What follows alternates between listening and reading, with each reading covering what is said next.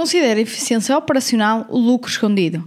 Eficiência operacional é a capacidade de fazer melhor aquilo que os concorrentes já fazem. Neste episódio vou falar sobre o que é eficiência operacional, qual a sua importância e ainda ações no sentido de melhorar a eficiência operacional em qualquer empresa.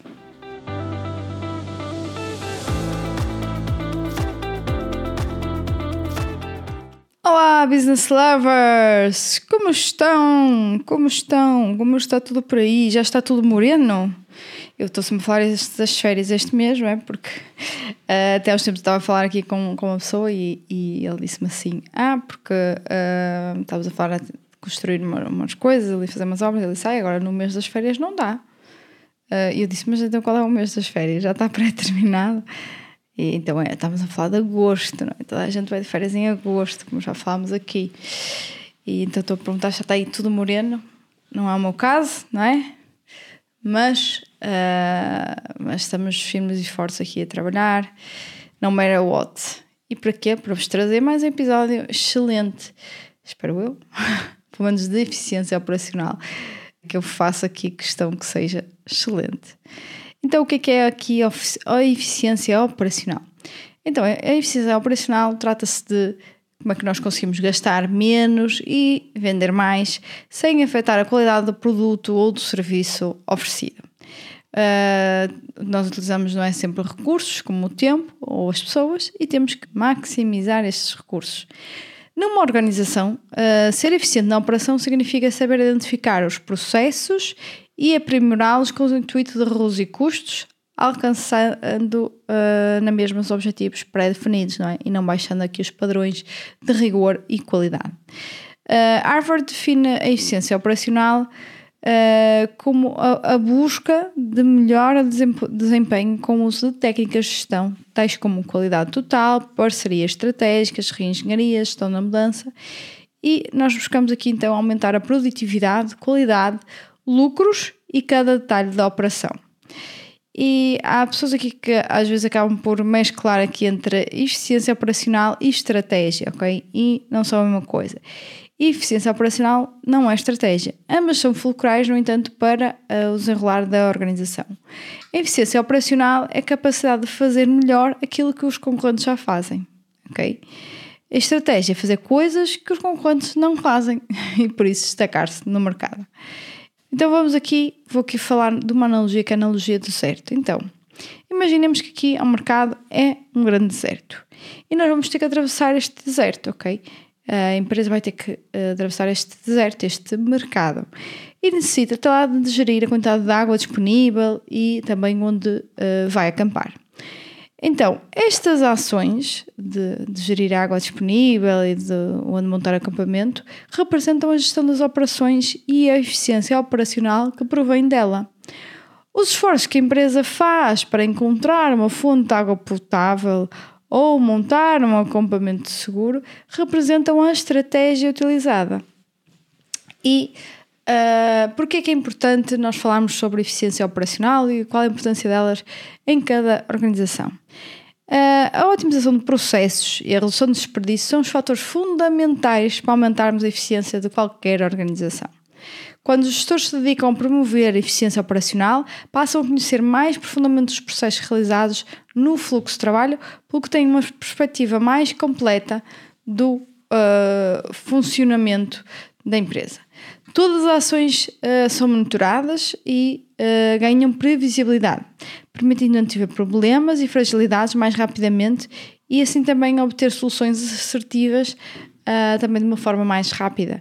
Com maior eficiência, o negócio consegue aproveitar melhor as oportunidades que surgem. Uh, deste modo, toda a, a cultura organizacional é transformada, procurando sempre maior eficácia e produtividade. Eficiência operacional acaba por promover a prevenção de perdas e a potencialização de ganhos, não é? melhorando aqui o desempenho dos colaboradores. Com tudo isto, a empresa torna-se mais competitiva, tendo uma gestão de excelência que gera autoridade no mercado. E uh, como se isso não bastasse, eu trago aqui os três principais benefícios então, da, da eficiência operacional.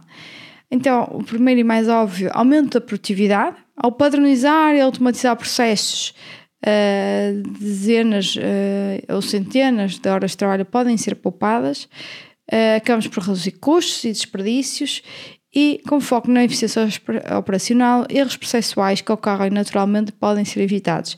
Permite também à empresa redirecionar esse dinheiro para atividades ou projetos que tragam mais retornos. Uh, depois, a prevenção dos erros. Além de aumentarem significativamente o tempo e o dinheiro despendidos, não é? Uh, os erros comprometem a qualidade dos serviços, produtos da empresa e, portanto, também a imagem que o cliente tem de nós. Então, se os processos uh, forem mapeados e melhorados, podem, podem eliminar-se erros. Então, a automatização de tarefas também contribui para tal eliminação de erros.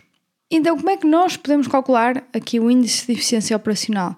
Nós temos que saber o custo das nossas entradas, o input, e o retorno das nossas eh, saídas, que é o output. As entradas são os custos, as pessoas envolvidas nos processos, o tempo gasto, etc.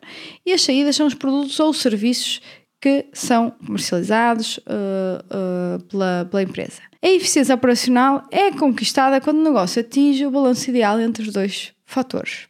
Agora vamos a seis ações que podem fazer para melhorar a eficiência operacional da vossa empresa. A eficiência operacional está ligada ao aumento simultâneo da qualidade dos processos e das margens de lucro. Então, estas seis vão bater nesses pontos. Um mapeamento de processos. Para tal, faz um mapeamento dos processos que permite visualizar todos os caminhos e todas as ações realizadas do início ao fim. Ok? 2. Padronização e automatização de processos. Deve ser implementado um sistema robusto quer para padronizar e também para automatizar processos operacionais rotineiros. Isto vai garantir a fluidez e a transparência na execução de tarefas. 3. Gestão de processos e projetos. Após mapear e inserir os processos num fluxo de trabalho automatizado, o foco é a melhoria contínua. O objetivo é prevenir erros e desperdícios, uh, otimizando, portanto, os recursos e o tempo. 4. Compromisso, engagement dos colaboradores promover a melhoria contínua na cultura organizacional, os colaboradores têm que estar motivados e comprometidos com as metas do negócio. 5. Acompanhamento dos índices de eficiência. Fundamental definir metas e indicadores de desempenho para monitorizar periodicamente o índice de eficiência dos processos. Os indicadores permitem identificar se o processo está ou não mais eficiente a corresponder às expectativas. E por último, 6. Fomento da melhoria contínua. Então, metodologias baseadas na melhoria contínua são sempre ótimos recursos para direcionar os colaboradores busca à, à melhoria permanente por processos mais eficientes. E é tudo por agora. Conclusão, uh, aqui por este episódio, tal como eu disse no início, uh, a eficiência operacional é aqui o lucro escondido. Uh, é o que nos faz muitas vezes ter margens de lucro melhores que os nossos concorrentes. Não é? é aquilo lá está que, que nós, nós fazemos como eles, mas nós temos de ser capazes de fazer melhores do que eles. E só assim nós vamos conseguir ganhar mais margem. E muitas vezes é aqui sem grande investimento, às vezes sem investimento, quando nós trabalhamos a nossa eficiência operacional, é quando nós reduzimos custo, aumentamos uh, o nosso lucro. É por isso que eu chamo lucro escondido, porque muitas vezes nós olhamos uh, para a forma de obter lucro através de ter mais vendas, né? E uh, a eficiência operacional é olhar para as coisas como um todo e muitas vezes para aquilo que nós não estamos a ver está à frente dos nossos olhos e que nos traz e que nos põe dinheirinho no bolso. E assim chegamos ao final de mais um episódio do Business After Hours. Espero que vos tenha sido útil. Obrigada por estarem a ouvir. Espero ter-vos aqui no próximo episódio. Já sabem, classifiquem este podcast na plataforma que estão a ouvir. Fico à espera de vocês no próximo episódio e até lá. Stay tuned!